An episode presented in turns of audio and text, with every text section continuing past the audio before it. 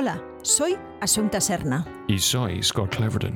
Este es el podcast de nuestros directos diarios. Donde hablamos de actores, interpretación. Con entrevistas y masterclasses con directores, actores, productores. Todo sobre cine, televisión y contenido digital en el siglo XXI. Siempre puedes encontrarnos cada día de lunes a viernes en directo en facebook.com barra Asunta Serna. Y youtube.com barra Escuela Asunta Serna.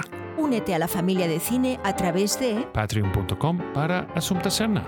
Porque mañana Más. y mejor. Pues eso.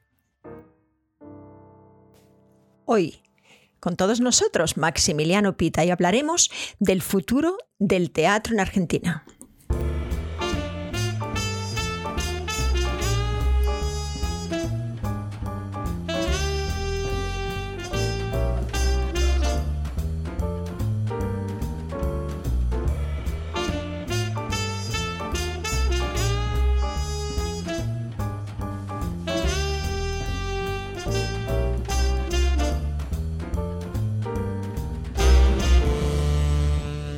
¿Puedes ponerte cascos ahí?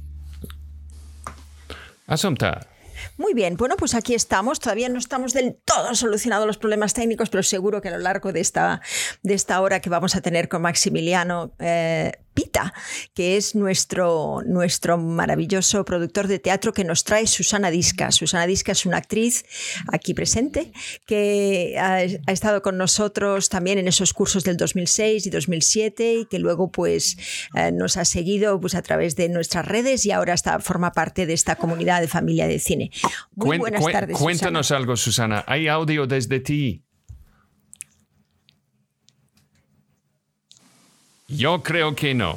Em, yo creo que no nos oye, eh, pero gracias por estar aquí. Entonces, eh, pues entonces es nuestra responsabilidad de hablar eh, sobre Maximiliano Pita, eh, Maximiliano Pita, que realmente que puede ganar un premio para tener el nombre más largo de la historia de todos nuestros directos. Entonces, yo creo que es mejor que él explique exactamente su trayectoria, dónde está, dónde ha ido y dónde vamos todos. Bienvenidos, Maximiliano. ¿Cómo estás? ¿Cómo les va? Bueno, muchísimas gracias por la invitación. Es un placer eh, compartir con, con ustedes este, este gratísimo momento que Pues yo, seguramente yo- yo vamos tengo a- a, vivir juntos. pequeña pregunta. Eh, Es que he leído tu biografía, entonces yo tengo interés de saber cómo tú has empezado en toda esta locura de teatro. Bueno, fue, fue mucha casualidad en realidad. Yo venía del mundo del fútbol, de intermediar con jugadores de fútbol, y a través de un medio de comunicación cordobés me pintaron a un humorista y me pidieron que lo representara, que lo produjera. Y así comencé en el 2009 a través de una producción teatral de un artista del humor. Y, desde allí hasta el día de hoy no, no he parado, digamos, ininterrumpidamente desde esa fecha. Eh, hemos estado trabajando eh, en un 95% Y eh, alrededor. ahora tienes a, más personas que con las que trabajas, no solamente él, o em, estás haciendo todavía su manager. ¿Cómo combinas eh, trabajo de representación y el de productor? El trabajo de representación llegó posterior a, esta, a este comienzo en el 2009. Eh, también siendo un poco curioso, vimos a, un bailarín en una nota televisiva. Eh, este bailarín es Hernán Piquín, lo representamos durante dos años y, y realizamos sus giras. Fuimos no solo representantes, sino productores.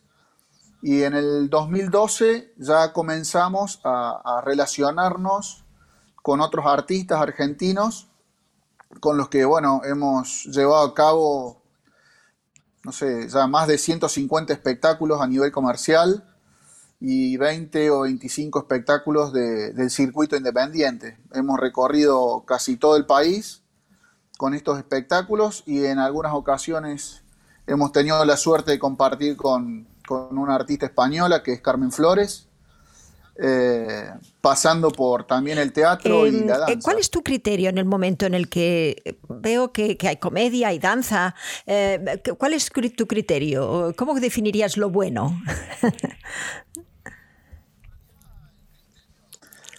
En realidad el criterio y esencial para nosotros dedicándonos al teatro, a la producción del teatro comercial, es aprender y saber ponerse del lado del espectador. Entonces lo que hacemos es sentarnos en una butaca de manera virtual e imaginarnos que lo que está al frente nos puede llegar a gustar o no. Para eso tratamos de eh, producir inicialmente espectáculos 100% comerciales, eso quiere decir que trabajamos con artistas muy reconocidos, con mucha presencia en televisión y en redes sociales, que nos permita eh, bueno, eh, generar un volumen de venta de tickets que, haga que el negocio termine siendo rentable al final. Entonces, em, eh, ¿has hecho alguna vez de empezar con alguien nuevo? Es decir, alguien con el que realmente creyeras, alguien que no tiene nombre, que no es conocido. Supongo que empezaste así, ¿no?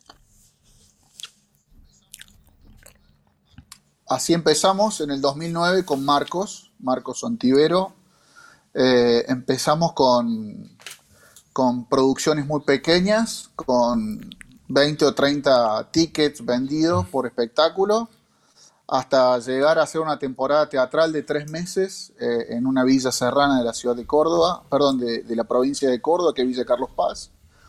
Luego lo posicionamos en, televisión eh, tanto en canales locales como en los canales nacionales.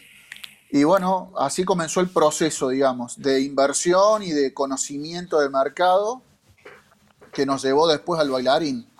Eh, la inquietud y, por ahí la audacia nos llevó a, conocer otros mercados. Pero sí, iniciamos con un artista dentro del rubro del humor. ¿Qué otros que no era conocido eh, agentes y managers hay en Córdoba? ¿Son también productores? Eh, managers, no. Lo que hay en mi ciudad y, en ciudades cercanas en mi provincia son colegas productores de teatro comercial. Pero en realidad managers en, mi ciudad no hay eh, a nivel teatro. Soy el único. Y muy interesante para nuestros eh, actores de la familia de cine. Habéis tomado notas, pero... Sí, tenemos Susana de, de vuelta. es que, ¿qué tal Susana? ¿Tienes audio ahora? ¿Me escuchan? Sí, bienvenidos. Bueno, bienvenidos. Me alegro que estás. Muy contenta de poder acompañar a, Maxi y de traerlo para la familia porque, bueno, todos los actores de alguna manera empezamos eh, en el teatro y después pasamos al, audiovisual, así que eh, Maxi es, es alguien que acompaña y mucho y una gran persona. Susana, ¿cómo te conociste o cómo le conociste? ¿Cómo fue vuestra relación? Eh, tengo, tenemos un contacto en común que cuando eh, supo que yo estaba haciendo la dirección de una obra, me dijo, yo tengo, conozco un productor que, bueno, que se dedica, dice, te paso el teléfono y, lo conectas. Así que me pasó un colega, un actor amigo, y, bueno, así lo conecté. Y bueno, y ahí Maxi eh, generó mucha relación, digamos, con un grupo de artistas, porque nos aunó a todos en un grupo WhatsApp eh, para formar la, Asociación de Teatro Independiente de Córdoba. Así que, bueno, estamos en eso, también estamos en camino en hacer algo de hacer algo para, para, activar más que nada esto, ¿no? Sí, este, esto es una cosa que, que es, un poquito como lo he nombrado el futuro de teatro aquí hoy. Es una pregunta para Maxi. ¿Cómo, cómo ha afectado vuestro sabes, negocio, los espectáculos, los artistas, los bailarines, cantantes, autores, actores? ¿Cómo, ¿Cómo ha sido los últimos 12 meses? Que yo no puedo imaginar dentro de este ámbito cómo ha sido. Bueno, eh, la actividad en la Argentina eh, cesó el 13 de marzo del año pasado. Eh, eventualmente regresó, retornó en Buenos Aires en el mes de octubre, con ciertos aforos, al principio el 30%, luego al 50%. El año pasado no tuvo en ningún momento un repunte interesante y este año ha regresado hace escasos 30 días, la actividad comercial en Córdoba todavía no ha, no ha comenzado, pero bueno, nada, nosotros seguimos en, proceso de, de otros proyectos, en este caso independientes y, programando el verano. Eh, ¿Cómo, cómo eh, ha, golpeado la actividad? Y lo hizo enormemente. Nosotros eh, pertenecemos a un país que, tiene muchas dificultades para, para poder producir. y con un, lamentablemente, con una población que, se ha empobrecido en los últimos 20 años de una manera muy importante. Por lo tanto, eh, este año casi medio ya en el que la actividad no funciona ha pegado muy fuerte. en eh, que, es interesante en, este tema es, probablemente la pregunta es no, no cuando volvió el teatro, pero más como cuando empezó el fútbol otra vez. Y el fútbol, a ver. Mm. Eh, tiene varias lecturas el comienzo del fútbol en realidad. Esto es como las leyes muchas veces, uno le interpreta como realmente quiere o le conviene. Eh, el fútbol tal vez para los argentinos haya regresado con la obtención de la Copa América.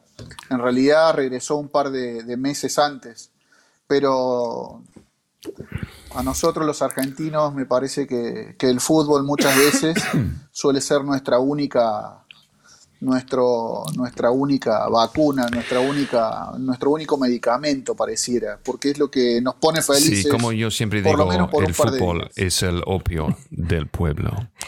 Eh, bueno, la cultura y el fútbol siempre, no tú, porque has aunado las dos cosas y hay mucha gente, ¿eh? pero quiero decir que sí es verdad que, mm, cada vez que hay partido de fútbol mm, se nos bajan las entradas en el teatro, ¿no? Entonces, eh, em, ¿cómo, ¿cómo, lo veis? El que, el que, por ejemplo, aquí en España eh, había habido muchas protestas sobre eso, ¿no? O sea, que, se abría el fútbol, ¿no? Que, íbamos todos enlatados en un avión y no pasaba nada, y en cambio no podías estar más de un metro y medio de, en los teatros y se reducía al 30 y al 50. Para mí lo más impresionante es el momento cuando entras en un restaurante y quitas la mascarilla. Sí. Inmunidad. inmunidad ¿sabes? Esto es, es como una vacuna. Es que no pasa nada. ¿Sabes? Es eh, eh, increíble. ¿Cómo lo, ¿Cómo lo estáis recibiendo los del teatro? Porque aquí han habido asociación de mucha gente. Hemos estado realmente pues luchando para que bueno, se viera que la cultura pues también era un bien, eh, un bien común, bien cultural era algo que, realmente, bueno, pues la gente ha visto durante también la pandemia que era necesario, no solamente, eh, ¿sabes?, sino que, esa necesidad que tiene la gente de encontrarse, irse al teatro. ¿Cómo, cómo, cómo, lo habéis visto vosotros desde ahí? ¿Habéis hecho algún tipo de asociación? ¿Ha habido protestas? Ha habido protestas, pero hay una realidad eh, en nuestro país es, eh, primero, tiene una ascendencia sobre la política que es muy superior al de la cultura. La actividad deportiva y sobre todo el fútbol tiene una ascendencia sobre la política que es muy importante. Con la cultura eso no sucede. Si bien ha habido manifestaciones, eh, y sobre todo desde Buenos Aires, eh, la realidad es que hemos sido los, los últimos en regresar. Esa es una, realidad en la Argentina. Eh, creo que en España ha, sucedido algo muy similar, pero sí también tengo que, hacer una autocrítica y es que me parece que el pueblo o los latinos, o en este caso los, argentinos, eh, tenemos eh, una falta de cultura general que hace que estemos por momentos bastante alejados de Europa eh, eh, y eso nos lleva a que el fútbol sea hoy mucho más importante. Mira, si yo puedo decir algo un poco atrevido, es que el fútbol es lo mejor anestesia para el intelecto. Entonces yo prefiero, si yo soy un político, yo prefiero que todo el mundo está gritando a un equipo de fútbol de gente muy rico persiguiendo una pelota durante 90 minutos en vez de puede ser encontrando y disfrutando algo que, que puede estimular la imaginación y hacer preguntas en el espectador. ¿No? Bueno, no sé si lo, es... lo, más, lo más grande de subversión está en la comedia, esto es la otra cosa. A mí me encantaría que hubiera este tipo de estrategias, pero me parece que eh, al final es todo ignorancia, ¿no? o sea, que no, es, no, que no, es pero sí, lo peor. sabes, es, es, una gran inversión en ignorancia de un pueblo. Sí, sí, sí. Uh, porque es lo necesario. Uh, de, los, de los no, no, hay ningún equipo de fútbol que haya montado un, sabes, un, un revolución o nada así. Es, pues eso, perdón. No, de los espectáculos que, que, tú has visto últimamente en Córdoba, eh, esa gente que ha, conseguido, ¿no? A trancas y barrancas, a hacer las cosas, porque era, era la única manera que había a lo mejor de, ¿sabes?, de, de estar bien, ¿no? De al menos de, de luchar contra toda esa adversidad. Eh, ¿Qué es lo que tú crees que ha, han habido algunas estadísticas? Si ha sido comedia, si ha sido al revés, teatro, o ¿has habido algún una inclinación de los gustos de la gente después de la pandemia distintos a antes?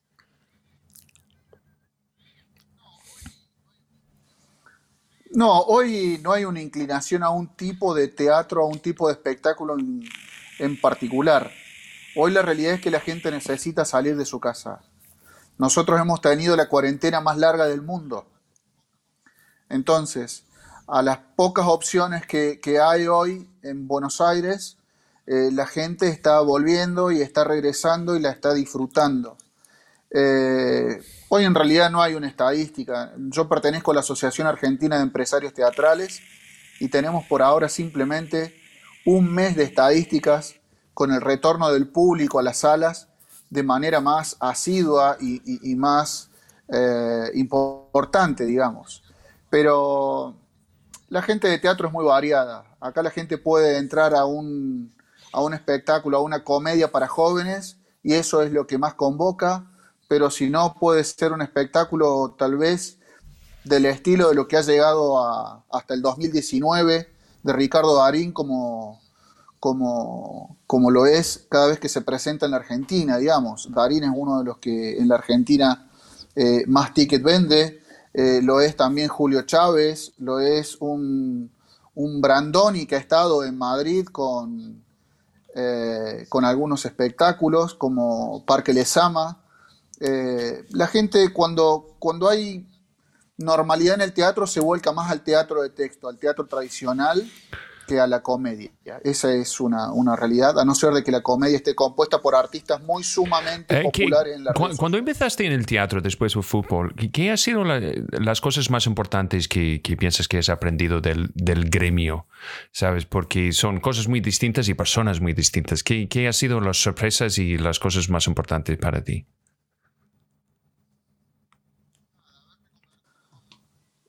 Nada, haberme convertido en representante de Pekín fue una sorpresa.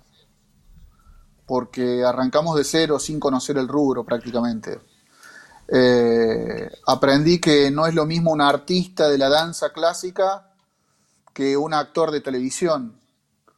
Un bailarín clásico no sabe lo que es una cámara de televisión, no sabe cómo enfrentar un micrófono. Un artista de televisión lo hace constantemente. Eh, por lo general, ese artista de la televisión va al teatro. Eh, el bailarín clásico lo hace solamente en las salas dedicadas al rubro, al ballet. Eh, lo mismo pasa con los músicos.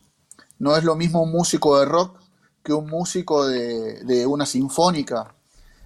uno va aprendiendo a medida que va pasando el tiempo cómo tratar a los actores.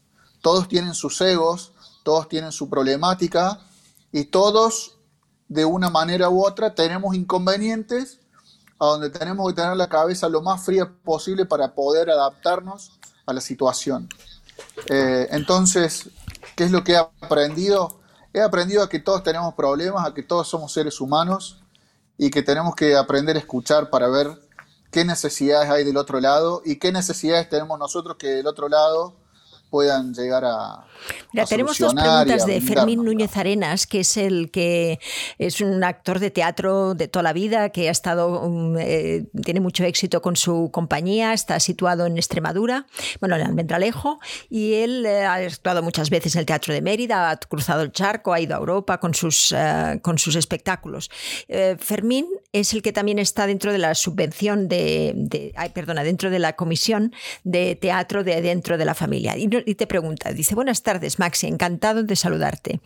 ¿Qué te llevó a cambiar el fútbol por el teatro? He visto que cuando Scott te nombró el fútbol se te iluminó la cara. ¿Qué efecto produce en ti una buena función teatral?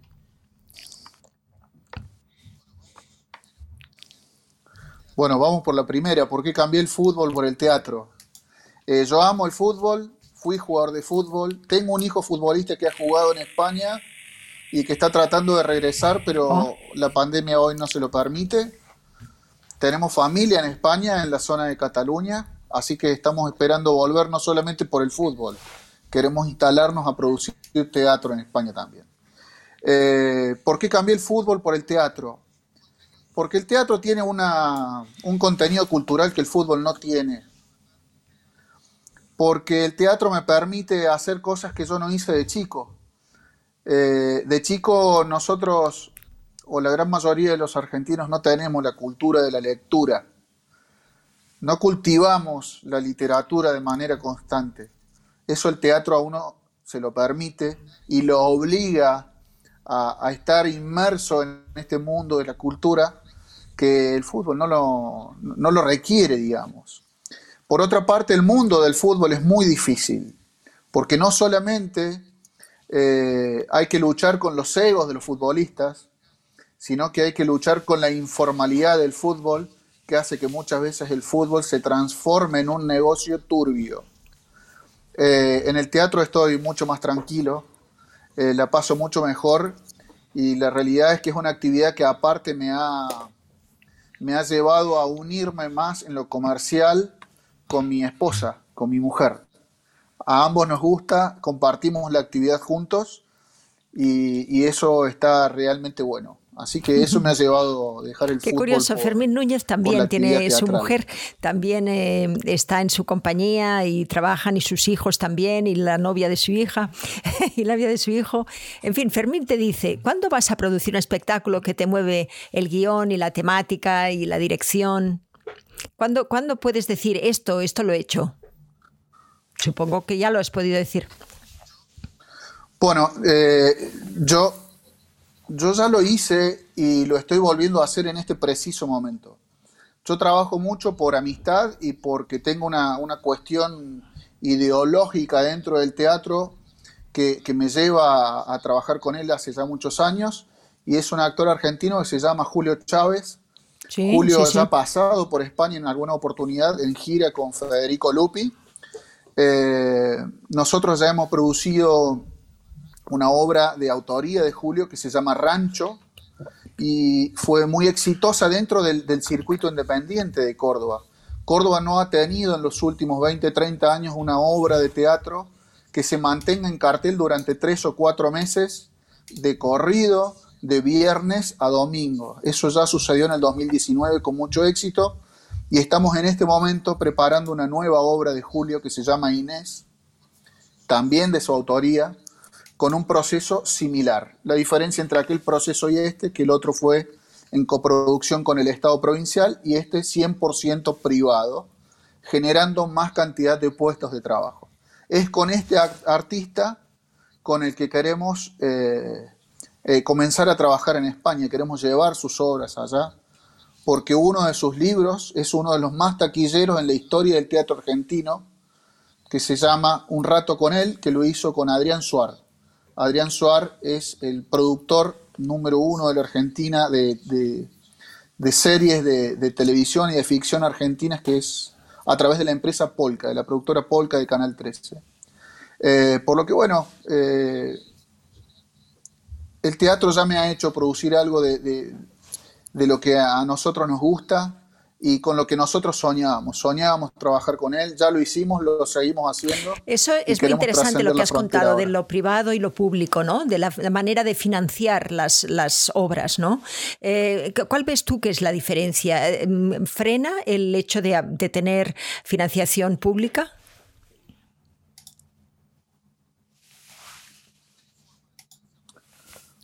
Hay varias formas de financiarlo a través de lo público. Eh, una forma es que el público aporte actores, que aporte técnica, que aporte sala, y otra forma es que el Estado simplemente patrocine, apoye económicamente. Cuando el Estado coproduce a través de sus medios, es más difícil, porque hay que ver cómo la burocracia y cómo el empleado estatal se adapta a la producción privada. Eso es difícil, pero eh, cuando de por medio hay una figura tan importante como Julio, que es el caso con el cual nosotros hemos iniciado este tipo de coproducciones, se hace más sencillo. Julio en Argentina es una figura muy importante, pero aparte él es docente de teatro, no es simplemente un actor. Entonces combinamos varias cosas, no solamente la coproducción del Estado, sino que el privado brindara capacitación al Estado a través de la figura. Entonces eso nos ah, hizo la actividad un poco más No entiendo lo de la formación. Eh, a través del Estado, también al mismo tiempo que se hacía la obra de teatro, no entiendo bien.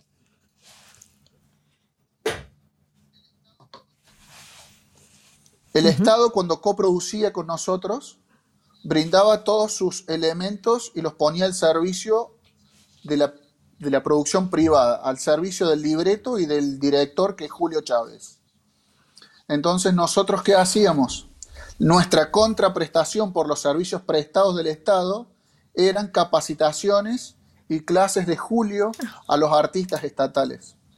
Más allá de que la prensa que se realizaba era conjuntamente con el Estado eh, y con los artistas del Estado.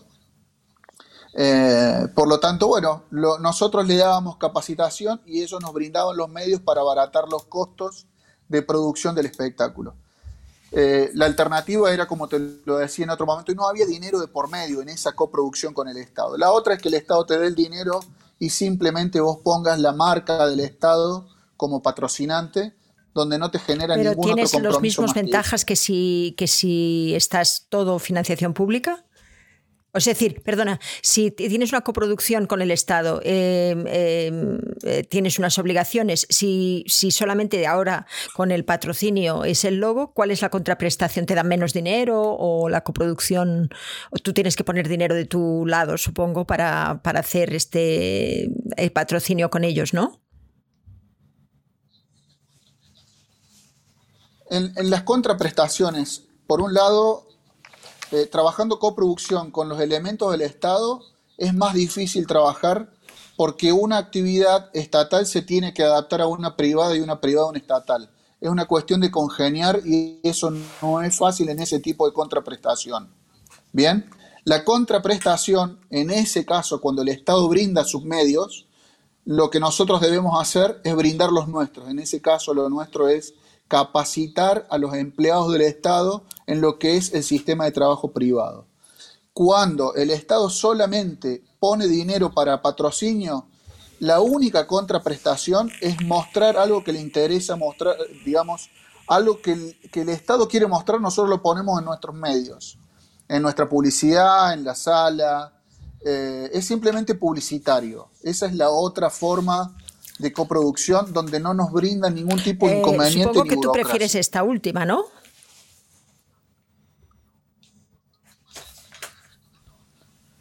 Es más sencillo a los efectos de trabajar. La realidad es que en estos proyectos que nosotros iniciamos, todos tienen una finalidad. El primer proyecto, la finalidad era eh, poder trabajar y congeniar Estado con privado a los efectos de poder capacitarnos todos en estas nuevas formas de trabajo. En esta nueva producción, que es 100% privada, eh, tenemos una colaboración del Estado, pero la, idea primordial era generar más puestos de trabajo de gente que no tiene un sueldo del Estado. Cuando la producción privada se genera con patrocinio, lo que nos permite es dar más trabajo a gente que no es empleada del Estado. Eh, es más sencillo trabajar con patrocinio. Eh, damos más puestos de trabajo, pero está bueno poder aprender del Estado y que el Estado aprenda de nosotros en lo que a producción privada. Sí, sí, sí, muy interesante, muy interesante. Tenemos aquí a Analia Juan, que me parece que te comenté al principio así encerrado, ah, en privado, que es una actriz que está en Córdoba desde hace muchos años. Ella, ella tiene una pregunta. Dice, Analia, dice, perdón, Maximiliano, he trabajado personalmente como actriz en obras que estuvieron en cartel por 12 años, griegos, por 7 años, Las Tres Hermanas, durante 4 años temporadas de sala llena de domingo de verano, cloro, y son todas teatro Independiente Cordobés. Es cierto que hay poca actividad comercial, pero no hay que desconocer a la inmensidad del trabajo que se hace en esta ciudad, en la que vivo y trabajo como actriz desde hace 26 años. claro, supongo que era cuando tú. Sí, Analía, sí. Lo que dice. Lo que dice Analía es correcto. Yo no, no estoy. Eh, a ver, no hablo, no estoy hablando mal de la actividad independiente, del teatro independiente. De hecho, acabo de contarles que lo que nosotros estamos haciendo en este momento es con actores cordobeses. Eh, la asociación que se está tratando de formar es para actores cordobeses o de esta provincia. O sea, yo no estoy en contra absolutamente para nada del teatro independiente, no solo que no estoy en contra, Estoy en este momento haciendo una inversión muy importante, trayendo de Buenos Aires a un gran dramaturgo y a un gran actor y docente que es Chávez, a trabajar con actores cordobeses. Eh, no, no, no desconozco para nada eh, la gran actividad de los actores independientes de Córdoba. Eh, hay de, muy buena factura. hay actores que son, sinceramente, han trascendido el teatro independiente. Eh, por lo que, no, no, no, para nada, Analia, yo desconozco el em, trabajo de los artistas. Eh, dice, es genial que se produzca más teatro comercial, que hay actrices tan maravillosas como Mariana Bonadero trabajando ahí, decía Analia Juan, poco matizando lo que había hecho antes, lo que había dicho antes. Bueno, bien. Em, ah, también Mario Alonso Santamaría nos dice, uy, el fútbol está podrido totalmente y no puedes montártelo por tu cuenta como en el teatro. Yo también cambié el fútbol por el teatro. Qué casualidad, dice Mario Alonso Santamaría. Eh, muy bien. Entonces, Susana, no sé si nos oyes, pero me gustaría que le preguntaras algo tú a Maxi. Nos oyes, ¿no? Sí, sí, nos oye. Sí, no. No, es, eh, eh, esto es como... Sí, sí, eh, nos oyes, ¿no? Estoy un poquito en delay, me parece. Vale, estupendo, pero haz la pregunta. Así que puede que los interrumpa. Sí.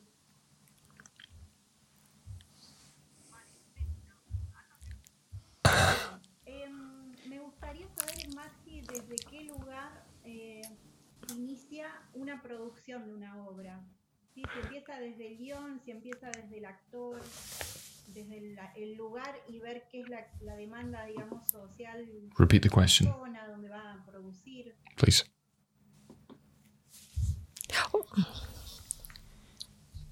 Bueno, tenemos dos. ¿Lo has escuchado, Maxi? Sí, sí, vale, estupendo. Sí, sí, se escuchó perfecta la pregunta. Eh, depende si, si, vamos a hablar de, teatro independiente o comercial. Si el teatro es comercial, eh, obviamente que el guion es sumamente importante. Eh, pero la realidad también indica, como se los decía al principio, los nombres que encabezan esos libretos y esas obras de teatro son fundamentales. Eh, aquellos artistas que están hoy en televisión o que participan asiduamente en películas o que tienen trascendencia eh, internacional son los que obviamente más tickets venden. Eh, son muy poquitos y son puntuales los productos teatrales que funcionan sin grandes nombres. Y el ejemplo más concreto en la Argentina, que supongo que en el mundo, ha sido Tok Tok. Eh, si hablamos del teatro independiente, yo para trabajar con teatro independiente siempre me he basado en un director conocido que pueda ser cordobés o que pueda ser de trascendencia nacional, pero parto del director y obviamente teniendo ya un libro en la mano, busco un director en base al libro que tengo en la mano. Pero el director es fundamental para mí. Eh, Y si bien los actores, los artistas son fundamentales y muy fundamentales en realidad, eso ya queda en manos del director que es quien hace todo el proceso de casting de los productos que nosotros generamos. Maxi, tengo una pregunta para ti. Em, ¿Qué puede, Estamos hablando, es un problema que aquí también lo tenemos, ¿eh? que es que los actores que realmente tienen pasión por hacer teatro y que están además educados en teatro y no en cine, como muchos, aunque yo esté educándoles en cine, pero sé que, hay este, digamos, esta, este vacío de formación ¿no? del actor en el audiovisual. Entonces, eh, el actor normalmente está formado en teatro. Ese, ese actor que está formado en teatro luego tiene que ir a hacer cine o a hacer televisión para tener un nombre. Entonces, ¿qué podría hacer? Según tú, a ver qué, es lo que podría hacer el sector teatral para que los actores de teatro se quedaran en el teatro y tuvieran nombre en el teatro.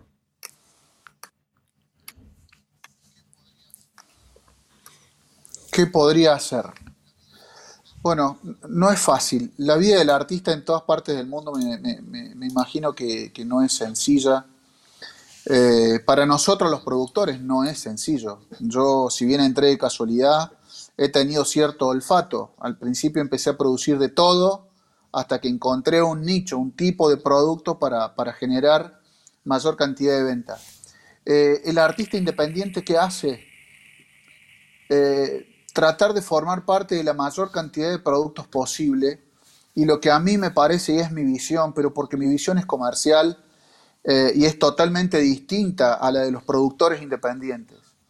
Eh, para mí el artista independiente y sobre todo del interior del país, eh, me parece que tiene que comenzar a pensar en, generar proyectos un poco más grandes. Y un poco más grandes no significa eh, grandes inversiones de dinero en, por ejemplo, escenografías fastuosas. Me parece que hoy el trabajo del artista independiente pasa más por la manera en la que hace prensa, en la que se hace conocer. En este caso pueden ser las redes sociales, pero trabajando bien la prensa a través de la gente que más conoce de ello, eh, es que tienen la posibilidad de llegar a Buenos Aires. A nosotros nos pasó a trabajar en una obra anterior con una artista cordobesa del circuito independiente que se llama Trinidad Vacía. Trinidad trabajó en Rancho, que es esta obra de Julio, pero hoy está en Buenos Aires, se está capacitando en Buenos Aires, está estudiando en Buenos Aires y se presenta en cuanto casting se le cruza. Eh, no es fácil, los artistas no tienen los medios económicos para hacer este tipo de, travesías de provincia a provincia porque no es fácil, pero me parece que está más relacionado con la cuestión de prensa y con la cuestión de, cómo difundir sus, sus productos. No podemos hoy generar productos independientes para que lo vayamos a ver los familiares o los amigos. Me parece que todos los productos independientes con inversión de los artistas tienen que ser generados para que trasciendan en el tiempo. Esa es la realidad, eso es lo que yo veo. Entonces, para nosotros como productores, generar un producto con artistas cordobeses que esté tres o cuatro meses en cartel hoy, cuando por lo general no está pasando en los últimos años, eh, y es difícil. Entonces me parece que tendríamos que empezar a preparar productos que, que se mantengan en cartelera. Eh, y creo que pasa por ahí la cosa. La prensa, la forma de difundir las cosas y la forma de querer eh, hacer. Hay gente que eso me ha pasado a mí. Yo vengo de Cataluña, que es una región, bueno, perdón, para muchos es un país, eh, pero eh, vengo de una autonomía, vamos a llamarle así, según dice el Estado español, donde, donde se habla catalán, ¿no? Entonces hay muchas diferencias culturales, históricas, bueno, fin, etcétera. Yo crecí allí, yo nací allí, yo no sé, entiendo, entiendo su, pero claro, he viajado mucho, ¿no? entonces, claro, hay cosas que, que se chocan porque una cosa se queda pequeña, pero por otra parte, cuando, cuando más fuerte está, digamos, esa pasión por estar en el sitio, entiendes que también es, es, bueno que la gente del sitio haga para quedarse en el sitio, ¿no? En el caso de Buenos Aires eh, y Córdoba, pues igual, ¿no? Que la gente pudiera trabajar en Córdoba de la misma manera que pudiera trabajar con el mismo dinero, ¿no? Por ejemplo, en Cataluña todavía hay unas diferencias, es decir, en el cine, por ejemplo, se cobra menos en Cataluña que, que, cuando haces una película catalana que en, que en, Madrid, por ejemplo. ¿no? Entonces, bueno, eh, es interesante que, yo creo que tú que estás, creo, resides en Córdoba, ¿no? Haces teatro en Córdoba.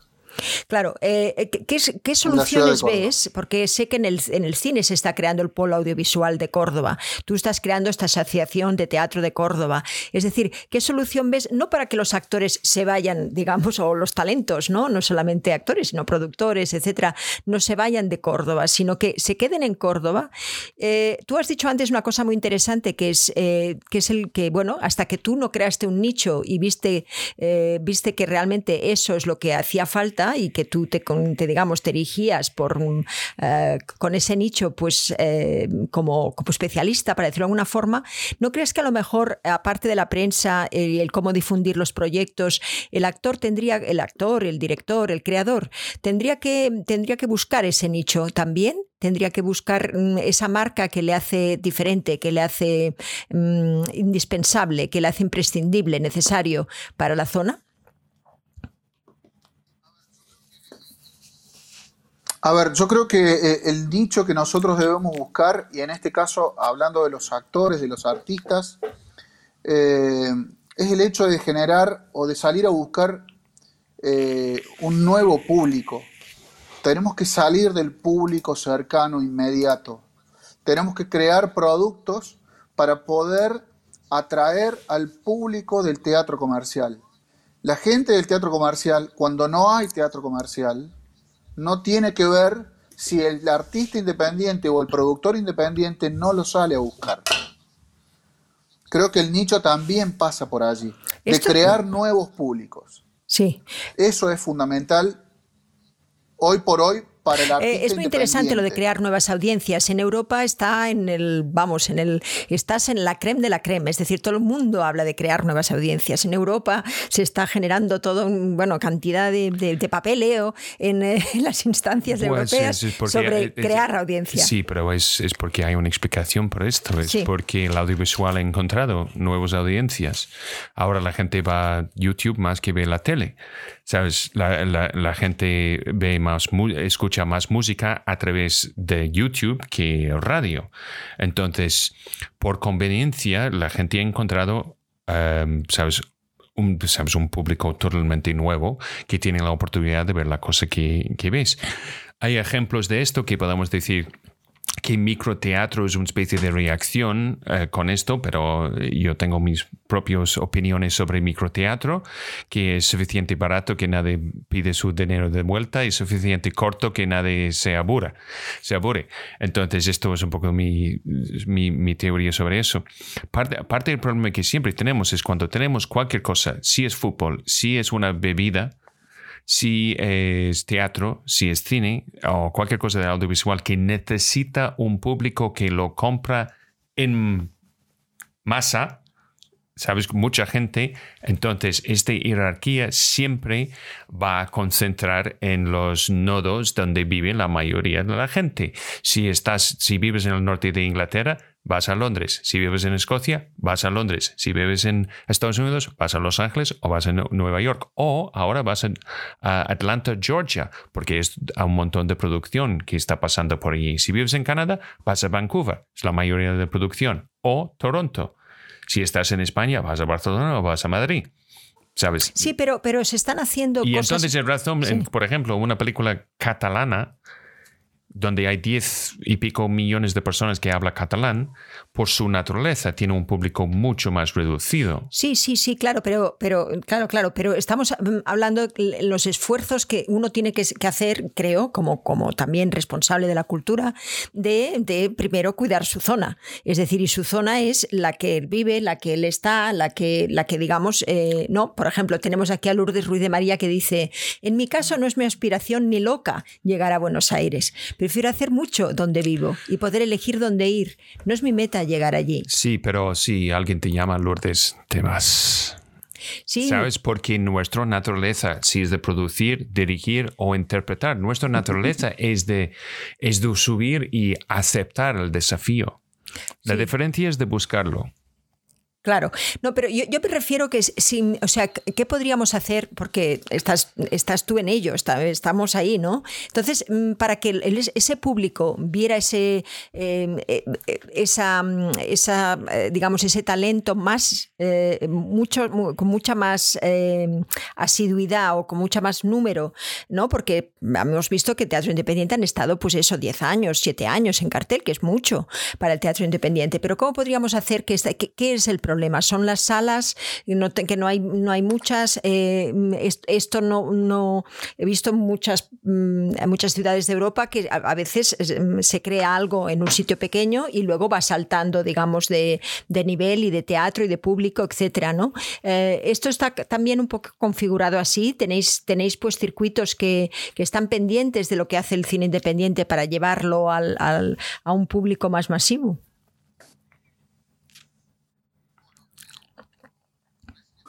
Bueno, eh, recién escuché la palabra cine eh, y, vuelvo también un poco al, ámbito del teatro. A nivel teatro, cuando yo hablaba recién de, generar nuevos públicos, nosotros en el teatro en Argentina todavía tenemos un público que quiere ver teatro sentado en una butaca dentro del teatro. Eso quiere decir que la gente de teatro todavía no se ha ido a los distintos sistemas electrónicos para poder ver a través de una plataforma una obra de teatro. Hoy todavía en la Argentina eso no sucede. Eh, por lo tanto, teniendo nosotros en la ciudad de Córdoba un millón, casi dos millones de habitantes, lo que tengo para decir es que esto de la nueva búsqueda o de la búsqueda de los nuevos públicos es ni más ni menos que poder salir a buscar a ese público del teatro comercial llene las salas de teatro independiente. Eh, consultabas recién, y eso puede ocurrir, de hecho a nosotros ya nos ha sucedido. Eh, hablabas recién de la cantidad de salas o si hay suficientes. La ciudad de Córdoba nunca tuvo suficiente cantidad de salas. Esa es una realidad. Salas independientes no son muchas. Salas de teatro son todas estatales. No hay salas de teatro privadas. Eh, por lo tanto, eh, el hecho de que haya pocas salas del teatro independiente implica de que los proyectos se piensan para muy corto tiempo. Eso hace también que el público del teatro independiente constantemente salga a buscar nuevas alternativas eh, antes de poder haber visto la que se le propuso anteriormente. En relación al cine, como vos lo decías bien, eh, se ha creado el polo audiovisual en Córdoba. Eh, hay muchas nuevas producciones, hay artistas de primerísimo nivel, directores geniales en Córdoba. Yo la verdad es que eh, lo sigo por redes y lo sigo en base a lo que se va presentando de, o lo que he visto en los últimos dos, tres años, pero sé que hay artistas de primerísimo nivel. El, cine de Córdoba está trascendiendo las fronteras, eso lo tengo totalmente claro ya hay producciones cordobesas que, se están presentando en festivales internacionales eh, y el 90% de los artistas y, personal que trabaja en esas películas eh, es cordobesa. Por lo tanto, la verdad es que, me saco el sombrero para quienes han invertido tiempo y dinero y capacitación en, tantos cordobeses que hoy se dedican al cine. Y eso la verdad me pone, me pone feliz. y bueno, nada, eh, me toca seguir invirtiendo a mí en, el teatro, que es lo que realmente siento, lo que más me gusta, y donde me gustaría recibir un montón de preguntas más como la de Analía. Eh, y no solamente preguntas, está bueno recibir también cuestionamientos que a uno lo, ayuden a, generar nuevas perspectivas y nuevas formas de trabajar, eh, de crear y de colaborar. Así que nada, eh, el teatro creo que va a seguir creciendo en Córdoba. De a poquito vamos eh, dando pasos. Esta, eh, has hablado que querías hacer cosas en España. ¿Conoces a productores de teatro españoles? ¿Estás hablando con alguien? Mm, em, tus actores que han trabajado, pues que con los que has trabajado, Julio Chávez, que no sé si ha ido a España o ¿cómo, ¿cuáles son tus contactos ahí? Bueno, la realidad es que hoy por hoy contactos muchos no hay. A través de una dramaturga que, si no me equivoco, es Yolanda Aldón, estamos tratando de llegar a, Jesús Cimarro.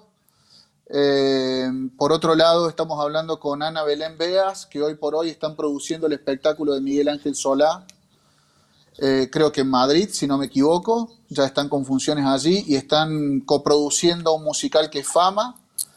Eh, pero por otra parte está viajando Ricky Pascus, un gran director y creativo argentino de musicales, porque estrena pronto a través de su productora de Rimas un musical allí en Madrid que se llama Kinky Boots, que ya tuvo mucho éxito en Argentina.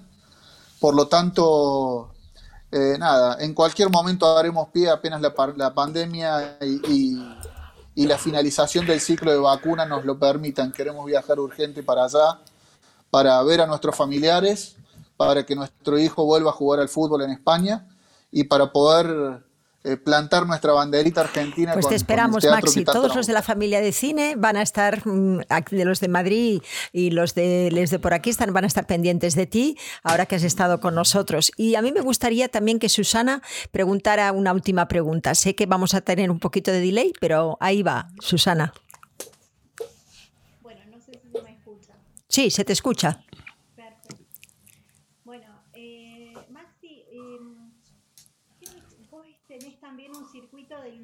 de Córdoba, donde mm, haces un trayecto, digamos, de obras que las llevas a, mostrar. ¿Qué características tienen las obras que, producís? Porque hay momentos que, que, has tenido seis obras en cartel y, que las has ido moviendo. Y mm, la gente que hacemos teatro independiente, por ahí decimos, a ver, ¿qué le gusta o qué seduce a un productor para poder captar esto? Porque por ahí eh, también el lo comercial también creo que tiene que ver con cuánto le llega a la persona, ¿no? A, cuánta cantidad de personas le llega el guion o una producción, más allá de la calidad, ¿no?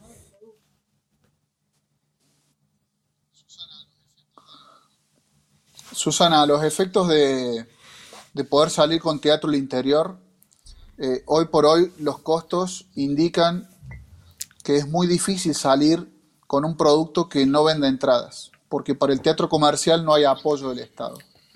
Para el teatro independiente nosotros estamos haciendo a los efectos de poder ir al interior nuestras primeras armas. Eh, y para ello sí o sí necesitamos contar con la ayuda del Estado, porque el teatro independiente tiene prácticamente los mismos costos, eh, pero con valores de entradas mucho más bajos que los del teatro comercial. Creemos que para este nuevo proyecto vamos a poder ir al interior porque aparte dos de los actores de este nuevo proyecto son del interior, de la ciudad de Malagueño y de Río Ceballos. Eh, ¿Qué nos seduce a, uno, a, los productores, a los efectos de hacer teatro, en este caso independiente?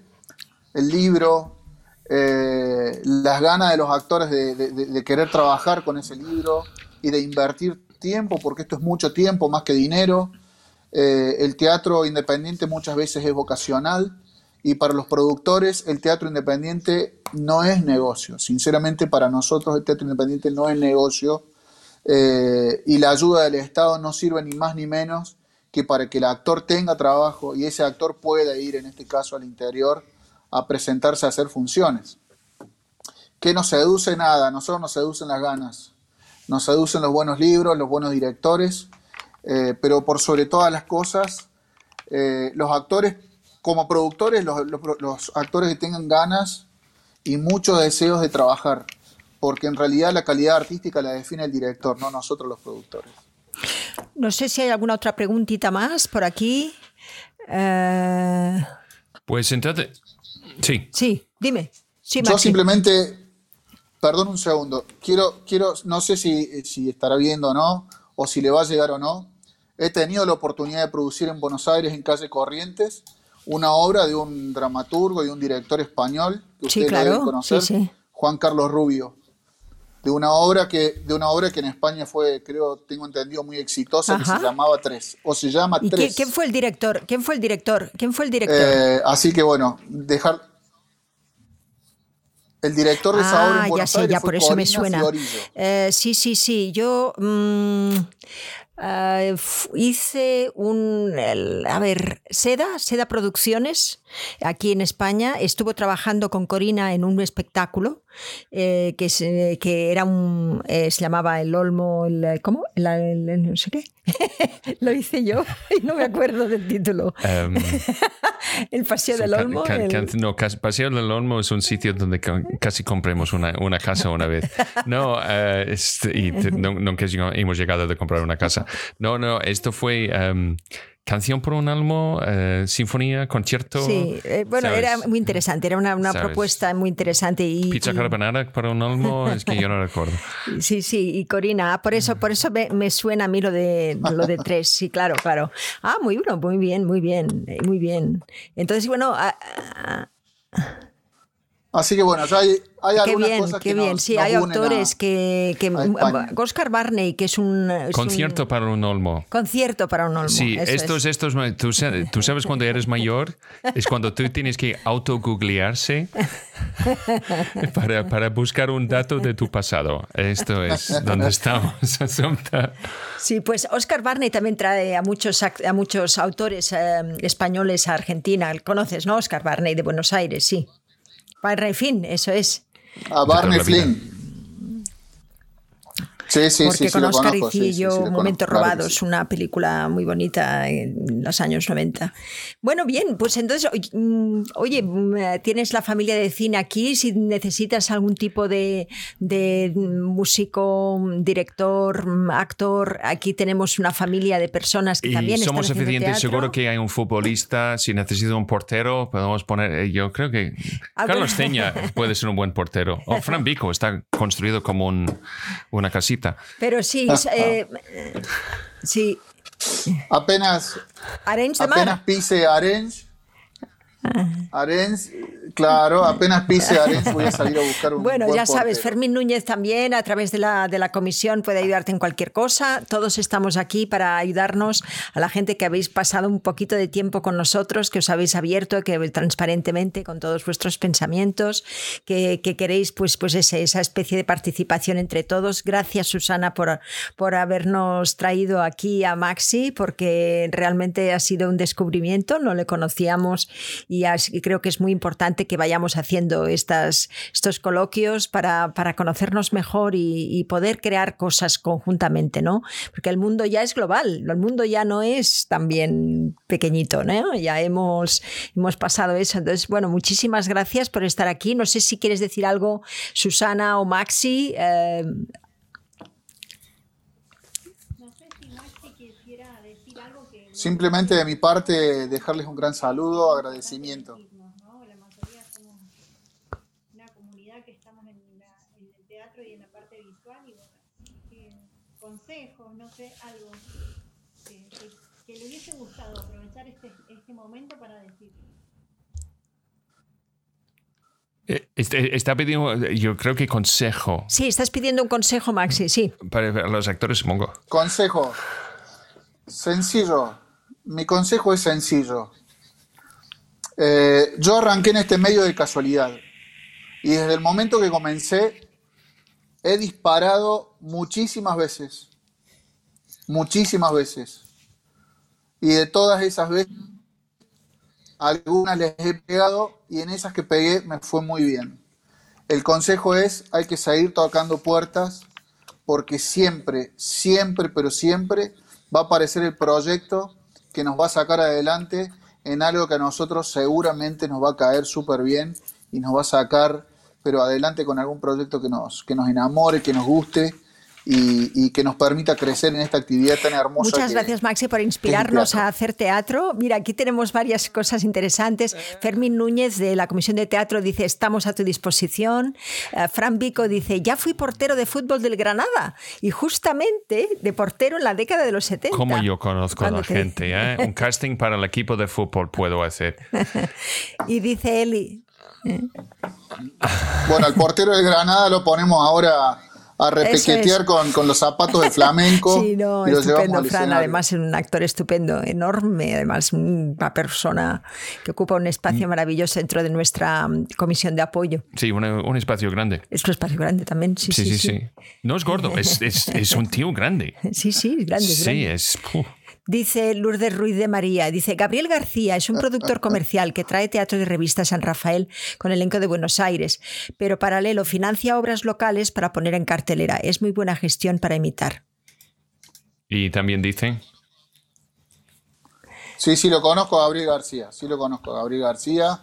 Eh, hace ya un tiempo que no está en calle Corrientes, pero sí sé que trabaja mucho en Mendoza, en la zona de San Rafael, como ella lo dice. Eh, lo conozco porque me ha tocado formar parte de algunas producciones a través de la, de la producción. Bueno, ojalá podamos encontrar muchísimos más enlaces, alianzas, mm, eh, gente que mm, trabajemos juntos. Aquí es lo que pretendemos, que la familia se apoye unos a otros y para lo que quieras, ya sabes, familia de cine está a tu disposición. Muchísimas gracias. Oye, espera, yo no, no, espera, yo tengo que, tengo que ah. decir a todo el mundo, si estás en YouTube ahora, es de suscribir al canal y también si estás en Facebook, danos un like y seguir la página. Y también si tienes interés para entrar en la familia de cine, tú puedes ver todas las actividades y todas las noticias nuestras que están www.familiadecine.com y también si quieres entrar es a través de nuestro Patreon que es patreon.com para Asunta Serna. Pues eso. Pues muchísimas gracias y nos veremos seguro, Max, en alguna de tus aventuras, en alguna de las nuestras. Mira, aquí dice Lourdes Ruiz de María, jajaja, ja, ja, qué grande Fran Vico. Sí, en todos los sentidos. dice Josefina Barrientos, dice Josefina Barrientos, muchísimas gracias. Dice Ichimatsu Virtual Hawk. Sí, eh, oye, y eh, Ichimatsu, no tenemos que adoptarte. Es que eh. yo he pensado que ya estaba en la lista de, de, de, estar familia, ¿no? Sí, no, pero no, todavía pues, no. Pues mira, estamos aquí, pues no olvidas. Pues entonces, Muchísimas gracias a todo el mundo. Esto ha sido nuestro show para hoy. Muchísimas gracias a Maximiliano Pita, el nombre más largo de todos nuestros, todos nuestros directos. Muchísimas gracias a Susana Disca para eh, traerle aquí. Siempre es un placer de verte. Es que estuvimos juntos en 2009. Dios, cómo vuela el tiempo. Pero, pero, gracias, Susana. Lo siento que no hemos podido conectar bien con el sonido, pero pues, bueno. Eh, estamos aprendiendo. La próxima vez tenemos que hacer ¿sabes? ensayos, ensayos técnicos, estos que necesitemos más. Y entonces, muchísimas gracias. Y, y, gracias a ti, Asunta. Gracias a ti, Scott. ¿Y mañana? Más. Y mejor. Pues eso. Bueno, gracias, Maxi. ¿Estamos? ¿No me oyes? Sí. ¿Me oyes, verdad? Vale, vale. Bueno, pues ahora hacemos como una pequeñita mm, eh, aparición, ¿no? ¿Cómo se llama esto? after show. After show, eso es. Y que está un poquito más distendido y tal. Enseguida, te, enseguida pasamos y, luego ya te dejamos libre, libre, libre. Es que... Eh, menos mal que... Vamos a ello. Pues aquí estamos otra vez. Aquí estamos otra vez con este after show. Bueno, ¿cómo te lo has pasado, Maxi? Ahora dime la verdad. Increíble, muy bien, muy bien. La verdad que me da mucho placer poder conectarme con, con España seguramente con, con, gente de otros países. Sí, aquí tenemos a tenemos gente de París que está también por aquí, tenemos gente de, de Bolivia, tenemos gente de, de, donde más, bueno, ya has visto de San Rafael. Lourdes dice, Maxi parece escocés. ¿Sabes? ¿Sabes? Tú, y yo, tú y yo, Maxi. ¿Sabes? Seguro que hay, hay muchos, mucha céltica pues, que, en, Argentina. En Argentina, sí. Hay, hay aquí Gabriela Horishnik. antes nos ha hecho una, una, pregunta que está interesante. Dice, en Psicología Social de la Vida Cotidiana, Pichón Rivier, una cultura y pasión futbolera. Léelo, está muy bueno. ¿Sabes quién quiere decir, Maxi? No, ah, vale. Dice el doctor Pichón Rivier tuvo mucho que ver con el teatro también. No sé, no sé quién habla, pero Pichón Rivier. Bueno, lo, vamos bueno, a, lo vamos a buscar. Bueno, pues nada, y Susana, nos oyes todavía, estamos ahí, ¿no? bueno, qué bien. Bueno, muchísimas gracias a todos. Sí, gracias. Y um, pues a, Maxi, gracias a Susana y a todos vosotros que sois el razón por qué hacemos esto cada día. Gracias. Pues aquí estamos.